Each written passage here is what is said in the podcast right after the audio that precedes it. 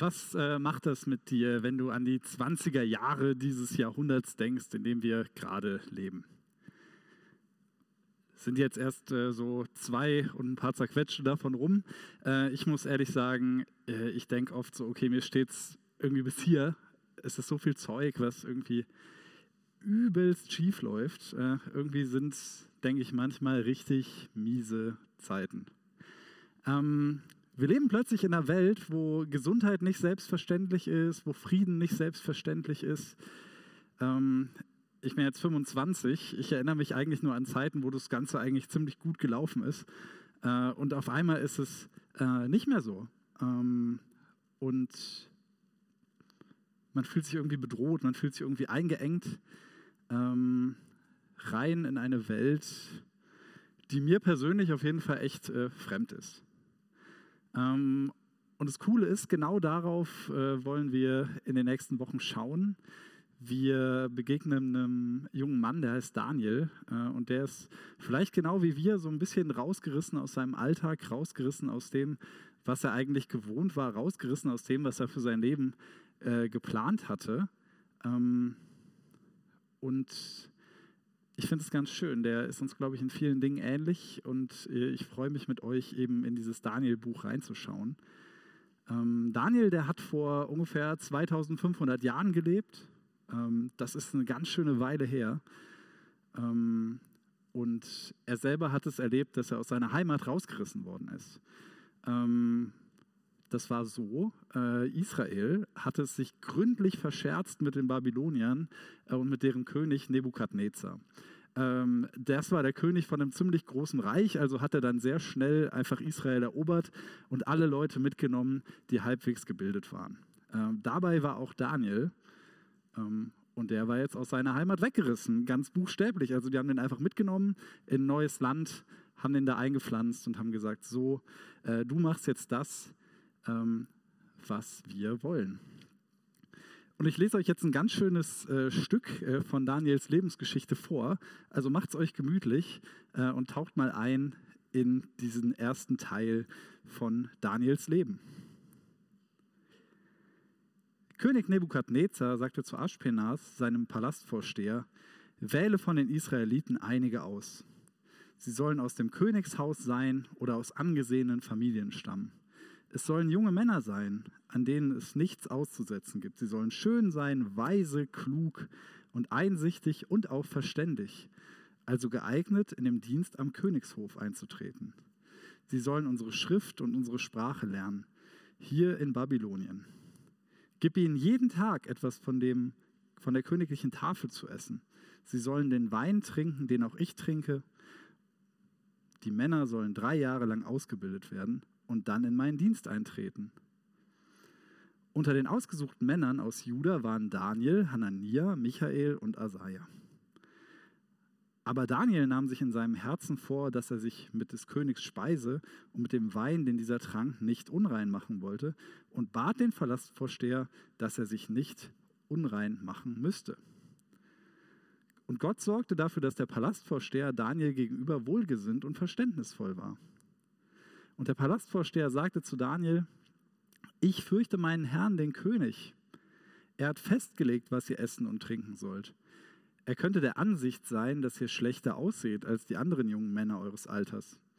Ihr bringt mich beim König noch um meinen Kopf und Kragen. Aber der Palastvorsteher hatte einen Aufseher eingesetzt über Daniel, Hanania, Michael und Asaja. An den wandte sich Daniel und sagte, Mach mit uns zehn Tage lang einen Versuch. Gib deinen Knechten Gemüse. Das wollen wir essen und nur Wasser trinken.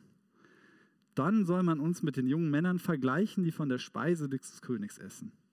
Je nachdem, was du dann als Ergebnis siehst, mach mit deinen Knechten weiter. Der Aufseher ließ sich darauf ein und machte zehn Tage lang den Versuch mit ihnen. Nach zehn Tagen sahen sie besser und kräftiger aus als alle Männer, die die königliche Speise aßen. Da nahm der Aufseher Daniel und seinen Freunden die Speise weg und den Wein, den sie trinken sollten, stattdessen gab er ihnen Gemüse. Vor einer Woche hätte ich jetzt wahrscheinlich was über vegane Ernährung erzählt. Ähm, das fällt heute leider aus. Ähm, es hat sich einiges verändert. Ähm, in diesem Text äh, begegnet uns auch Unterdrückung, begegnet uns Gewalt und Krieg. Und wie das funktioniert und wie das gemacht wird, hat sich in den Jahren, seitdem dieser Text entstanden ist, verändert. Aber was das mit den Menschen macht, das hat sich nicht verändert. Angst und Schmerz sind immer noch dieselben Dinge wie vor 2500 Jahren. Deshalb lasst uns heute mal ganz genau auf diese Worte schauen. Ich möchte mir drei Dinge mit euch ansehen. Erstens, wie halten wir in diesen Zeiten auf dieser Welt an Gott fest? Zweitens, wie werden wir zu Fürsprechern? Und drittens, wie begegnen wir Gott in diesen Zeiten? Wie begegnen wir Gott auf dieser Welt? Also schauen wir auf den ersten Punkt. Wie halten wir in diesen Zeiten an Gott fest? Als Daniel nach Babylon kommt, da ist er wirklich jung. Also ich meine wirklich jung, der ist so zwischen 12 und 15, vielleicht 20 Jahren, dann wäre er schon ziemlich alt gewesen. Und nun soll er lernen. Er lernt eine fremde Sprache, er lernt eine fremde Kultur kennen und er lernt die nicht nur kennen, er lebt im Zentrum dieser Kultur. Die wird ihm total eingeimpft und es prasseln von allen Seiten Meinungen und Ideen auf Daniel ein. Und ihm wird gesagt als Schüler, Daniel, die Welt ist so und so, Daniel, die Dinge müssen so und so sein, Daniel, du hast das und das zu tun. Er bekommt ganz, ganz viele vorgefertigte Meinungen zugeführt. Und beim vielen kann er mit einem guten Gewissen mitgehen und sagt, ah, okay, das ist weise, das ist klug, ich lerne jetzt zu schreiben, daran ist auch nicht schlecht. Aber er merkt auch, dass er nicht bei allen Dingen mitmachen möchte, dass er nicht bei allen Dingen mitmachen kann. Und er nahm sich in seinem Herzen vor, dass er sich mit des Königs Speise und dem Wein, den dieser trank, nicht unrein machen wollte. Und er bat den Verlassvorsteher, dass er sich nicht unrein machen müsste. Daniel merkt in seinem Herzen, okay, hier stimmt irgendwas nicht. Vieles ist gut, manches aber auch nicht. Das Erste, was total spannend ist, Daniel wurde mit ganz vielen verschiedenen Menschen weggeführt. Das waren nicht nur diese vier jungen Männer, von denen wir in dieser Geschichte hören, sondern ganz, ganz viele junge Leute. Und Daniel ist jetzt der Einzige, bei dem sich das Gewissen meldet. Bei den anderen ist also irgendwie gar nichts passiert. Die haben gesagt, okay, wir machen da mit. Äh, wir sind äh, hier in diesem Land, jetzt essen wir das, was uns vorgesetzt wird. Äh, bei Daniel ist es nicht so. Bei dem meldet sich sein Gewissen. Warum meldet sich sein Gewissen? Ähm, Gott hatte dem Volk Israel verschiedene Speiseregeln gegeben mit Dingen, denen sie essen dürfen und Dingen, die sie nicht essen dürfen. Ähm, das sind Regeln, die sind für uns heute manchmal nicht so ganz verständlich und wir fragen uns, warum äh, darf man jetzt das eine essen und das andere nicht? Wir essen irgendwie alles. Ähm, aber es geht da um viel mehr. Denn für Daniel ist es so, dass das, was er isst und das, was er nicht isst, ganz viel mit seiner Identität zu tun hat, weil das ganz, ganz viel mit seinem Glauben zu tun hat, mit seinen Überzeugungen, mit seiner Beziehung zu Gott. Deshalb ist ihm das total wichtig und deshalb sagt er, nein, da gehe ich nicht mit. Es geht ihm gar nicht darum, dass er sagt, oh, ich habe eine andere Kultur, ich will mich hier nicht anpassen, sondern es geht ihm darum, dass er an den guten Dingen festhalten will, die Gott ihm gesagt hat, die Gott ihm geschenkt hat. Es geht ihm gar nicht darum, Dinge abzulehnen, es geht ihm darum, an Gott festzuhalten. Und das macht er, indem er sich an Kleinigkeiten festhält. Und für diese Kleinigkeiten liefert er sich richtig großer Gefahr aus, weil wir hören in diesem Text, nicht das zu machen, was der König sagt, äh, das endet ziemlich schnell mit dem Tod. Also, der gehorcht nicht, dann ist er dran. Und dann denke ich mir, ja, ernsthaft, Daniel, muss es sein? Also jetzt wegen so ein bisschen Essen gleich drauf zu gehen, ist vielleicht ein bisschen übertrieben. Also was soll denn das?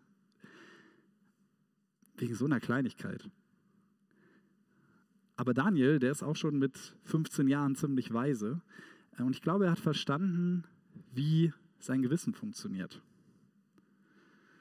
Er hält an diesen Kleinigkeiten fest, weil unser Gewissen das wird nicht in einem großen Sprung überwunden, sondern in ganz vielen kleinen Schritten. Ganz viele kleine Schritte führen auf einmal dazu, dass man sich total verändert, dass man auf einmal Dinge tut, von denen man vorher gedacht hätte, oh, das würde ich eigentlich gar nicht machen. Das kann bei ganz verschiedenen Sachen passieren. Ob ich vielleicht mal auf einer Party anfange zu rauchen und ein Jahr später kaufe ich mir vielleicht meine erste Schachtel Kippen oder auf einmal merke ich, oh, ich habe heute fünf Stunden auf Instagram verbracht. Was ist passiert? Ähm, es gibt viele, viele Dinge auf dieser Welt, die ähm, Platz in unserem Leben einnehmen wollen, die Platz in unserem Leben einnehmen wollen.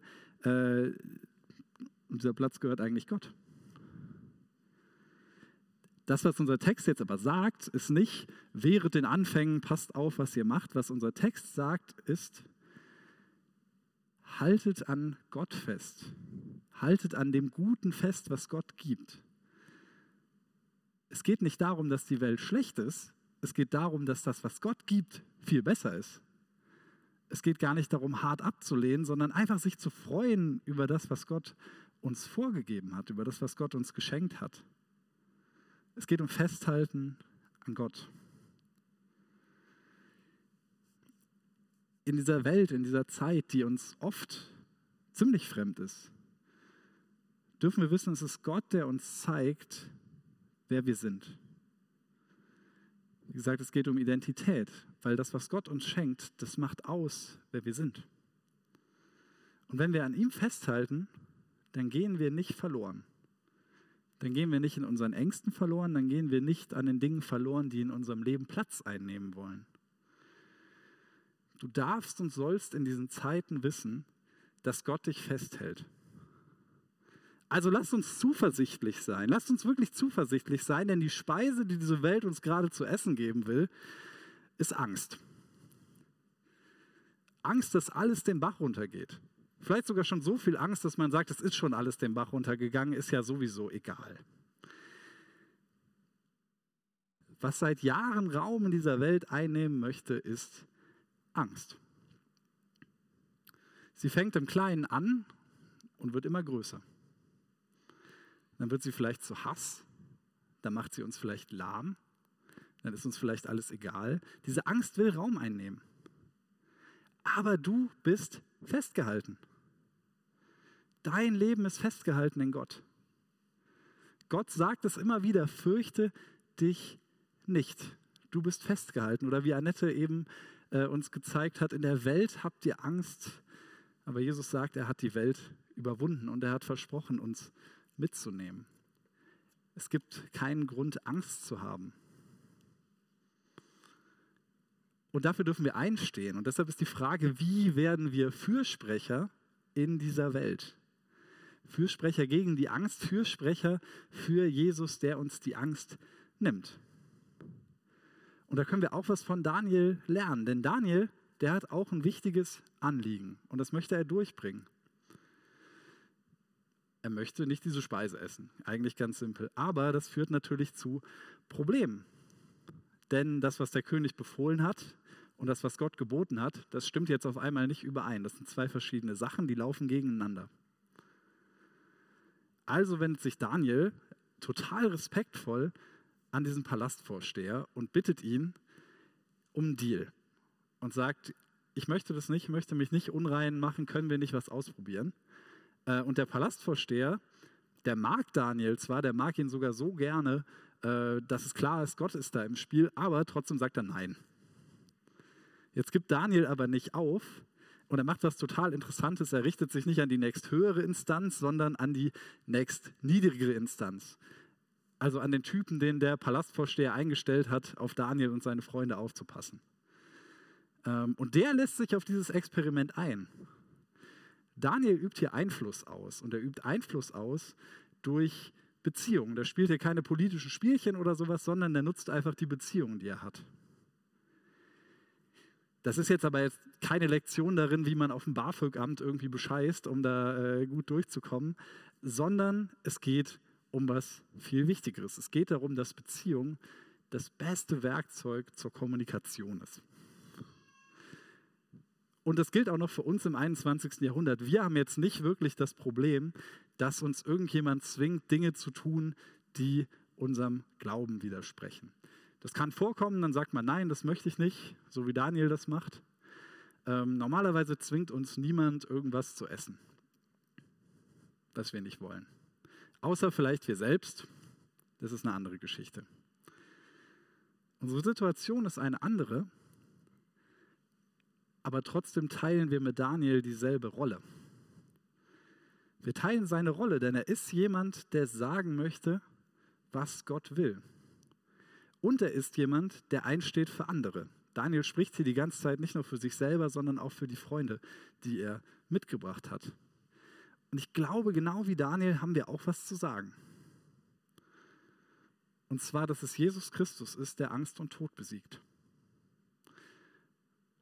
Und das wollen und müssen wir sagen, besonders in Zeiten, wo es Krieg gibt, wo es Pandemien gibt auf der Welt. Da dürfen wir sagen und dürfen wir wissen, dass Jesus Christus den Tod besiegt. Und als einzelne Menschen, die wir sind, aber auch als Menschen, die an Gott festhalten, sagen wir das nicht irgendwelchen Staatsapparaten oder irgendwelchen Menschen, die es gar nicht gibt, sondern wir sagen das konkreten Personen. Diese Botschaft von Jesus Christus, die ist dafür da, von Mensch zu Mensch weitergegeben zu werden. Die ist dafür da, sich an den zu richten, der uns wirklich nah ist. Und das ist genial, denn diese Botschaft, dass Jesus Christus rettet, darfst du deinem Nächsten weitersagen. Und es ist das Einzige, was den Menschen wirklich helfen kann, ganz besonders in Situationen, die einfach total ausweglos sind. Und trotzdem ist das schwierig. Wie mache ich das? Wie sage ich das? Wie sage ich eine Botschaft, die ich vielleicht oft selber gar nicht so ganz verstehe? Und da ist es cool, dass wir nicht nur Beziehungen mit Menschen haben, die das nicht wissen, sondern wir haben auch Beziehungen mit Menschen, die das doch wissen. Dafür gibt es so Sachen wie ein Leben im Mai. Wir machen eine Evangelisation, wo wir Menschen einladen, die ganz bewusst von Jesus erzählen. Und da sind wir auch total darauf angewiesen, dass wir Beziehungen haben zu den Menschen um uns herum und sagen, hey, komm doch vorbei, hör dir das an, was da gesagt wird. Das ist gut für dein Leben, das ist die beste Botschaft, die du hören kannst.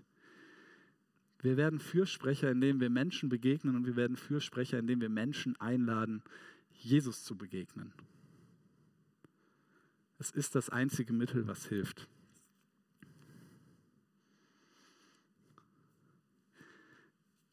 Zuletzt, wie begegnen wir Gott in diesen Zeiten?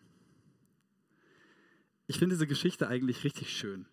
Es ist eine ganz wunderbare Geschichte, aber trotzdem dürfen wir nicht vergessen, es ist eine ziemliche Krise, in der Daniel da steckt. Und es ist auch eine Geschichte, in der Gott total verborgen ist. Daniel merkt es auch, vielleicht haben wir es nicht ganz auf dem Schirm, aber der wurde gerade aus seinem Heimatland entführt, seine Heimat wurde zerstört, der Tempel, in dem er ewig Gottesdienst gefeiert hat, wurde auch zerstört und er muss eigentlich total aufgeschmissen sein. Und genau deshalb macht er auch das mit dem Essen überhaupt. Er sagt, er möchte sich nicht unrein machen. Reinheit äh, ist ein Zustand äh, im Alten Testament, den man haben soll, wenn man Gott begegnen möchte. Und Daniel möchte Gott begegnen. Daniel möchte Gott begegnen, ganz besonders in dieser Zeit, wo er eigentlich total aufgeschmissen ist. Ich glaube, der macht eine ziemliche Glaubenskrise durch. Auch wenn wir davon äh, nicht wirklich was lesen, aber stellt euch das mal vor, euch passiert sowas. Ich wäre ziemlich verzweifelt. Und trotzdem macht sich Daniel bereit und will bereit bleiben, Gott zu begegnen. Was bleibt ihm auch anderes übrig?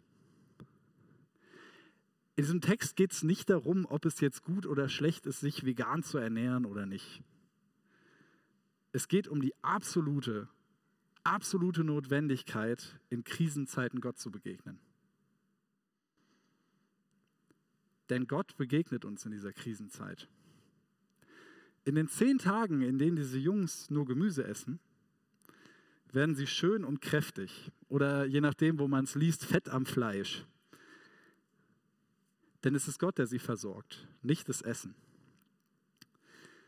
Sie haben durch dieses Experiment und ihr Festhalten an Gott Raum geschaffen. Und das war Raum, den Gott eingenommen hat, in dem er gewirkt hat. Er hat diesen Raum erfüllt und er hat auch diese jungen Männer erfüllt. Wie können wir Gott Raum geben? Und da äh, fällt mir immer wieder eine Geschichte ein, wenn ich mich frage, wenn es mal wirklich schlecht läuft, also so richtig, richtig schlecht, dann äh, erinnere ich mich an eine Geschichte, wo Jesus ähm, einen äh, Jungen heilt, äh, der besessen ist. Und seine Jünger haben das vorher auch versucht und es hat nicht geklappt. Und die Jünger sind total verzweifelt und sagen, Herr, wieso hat es nicht funktioniert? Was haben wir falsch gemacht? Und dann sagt Jesus, bei manchen Problemen, da hilft nur beten und fasten. Und ich finde es so wertvoll, weil es gibt tatsächlich Probleme, da hilft nur beten und fasten. Deshalb möchte ich mit euch über diese beiden Dinge sprechen. Vor allen Dingen auch, weil diesen Mittwoch die äh, Fastenzeit äh, anfängt. Ähm, und ich finde Fasten, das ist eine total interessante Sache, weil eigentlich finden das alle cool. Das ist auch so ein bisschen was, was man aus Lifestyle-Gründen machen kann und sagt, oh, ich faste jetzt, ich mache ein bisschen Entschlackung. Äh, die Frage ist, wie viel medizinischen Sinn dahinter man findet. Ähm, weil Fasten als Diättrick, das ist sehr, sehr sinnentleert. Das ist dann eigentlich kein Fasten mehr, das ist einfach nichts essen. Denn Fasten braucht Gott. Fasten ist nichts Oberflächliches. Es fühlt sich auch gut an zu fasten, weil natürlich fühlt es sich gut an, Gott im Leben Raum zu geben. Aber eigentlich soll Fasten was sein, was keinen Spaß macht. Es soll was sein, was uns Dinge nimmt. Und zwar, weil wenn wir Dinge an Gott abgeben, dann entsteht genauso ein Raum wie bei diesen jungen Männern. Da entsteht Raum für Gebet, da entsteht Raum für Zeit mit Gott. Und der Raum, den wir schaffen durchs Fasten, der ist ein Raum, den Gott füllen möchte. Diese jungen Männer werden durchs Fasten schön. Ähm, und äh, mir kam dann der Satz in den Sinn, Schönheit liegt im Auge des Betrachters. Und das ist total wichtig beim Fasten, das Auge des Betrachters, weil der Betrachter beim Fasten, das sind nicht wir, das sind auch nicht die Leute um uns herum, die sollen das gar nicht merken, dass wir fasten, steht im Neuen Testament. Der Betrachter ist Gott, der das sieht, was im Verborgenen passiert. Und im Verborgenen wird nicht nur gefastet, im Verborgenen wird auch gebetet. Und das ist das Zweite, was wir tun können. Und es ist so wertvoll, dass wir beten können. Wir haben das Mandat, mit Gott reden zu dürfen. Und das ist so wichtig. Das ist so wichtig in einer Zeit wie dieser, wo, wir mit der Welt vielleicht total überfordert sind. Da ist es wichtig, dass wir zu Gott kommen können und ihm bitten, dass wir ihn wirklich bitten, das zu verändern. Immer wieder. In der Zeit, die wir haben, in der Zeit, die wir uns dafür nehmen. Wir dürfen Gott begegnen und wir dürfen das vor ihn bringen was uns manchmal auch einfach durcheinander bringt. Egal wer du bist, egal was du mitbringst, egal was du isst, du bist eingeladen, Gott zu begegnen. Und ich erlebe in den letzten Jahren, wie das immer, immer wichtiger wird, weil die Welt irgendwie auch chaotischer wird. Da braucht es einfach Gott und es braucht Begegnung mit ihm. Du darfst Gott begegnen. Jesus hat das möglich gemacht. Er hat dich rein gemacht. Reinheit ist nichts, was wir uns irgendwie erarbeiten können. Rein dürfen wir sein, weil Gott zu uns kommt, weil Gott uns rein macht durch seinen Tod am Kreuz. Und genau das wollen wir gleich feiern. Wir dürfen gleich Abendmahl miteinander feiern und das nochmal ganz genau erleben, was Jesus getan hat für uns. Dass er für uns gestorben ist, dass er uns reingemacht hat, dass er es uns möglich gemacht hat, vor ihm zu treten und ihm zu begegnen, ihm Raum zu geben. Er hat sich Raum geschafft bei uns. Die Welt braucht ihn auch. Lasst uns für diese chaotische Welt Jesus hochhalten, als ein Leuchtfeuer des Friedens. Ich bete. Jesus, wir wollen dir diese Welt hinlegen mit äh, den vielen Dingen, die wir vielleicht nicht verstehen oder die uns auch Angst machen. Ich möchte dir die Corona-Krise hinlegen. Ich möchte dir ganz besonders die Menschen und die Situation in der Ukraine hinlegen. Ich möchte dir die Politiker dieser Welt hinlegen, dass du sie weise machst. Ähm, und ich danke dir, dass du nicht nur diesen Menschen begegnest, sondern auch uns ganz persönlich uns heilst, uns ansiehst und uns unsere Angst nimmst. Amen.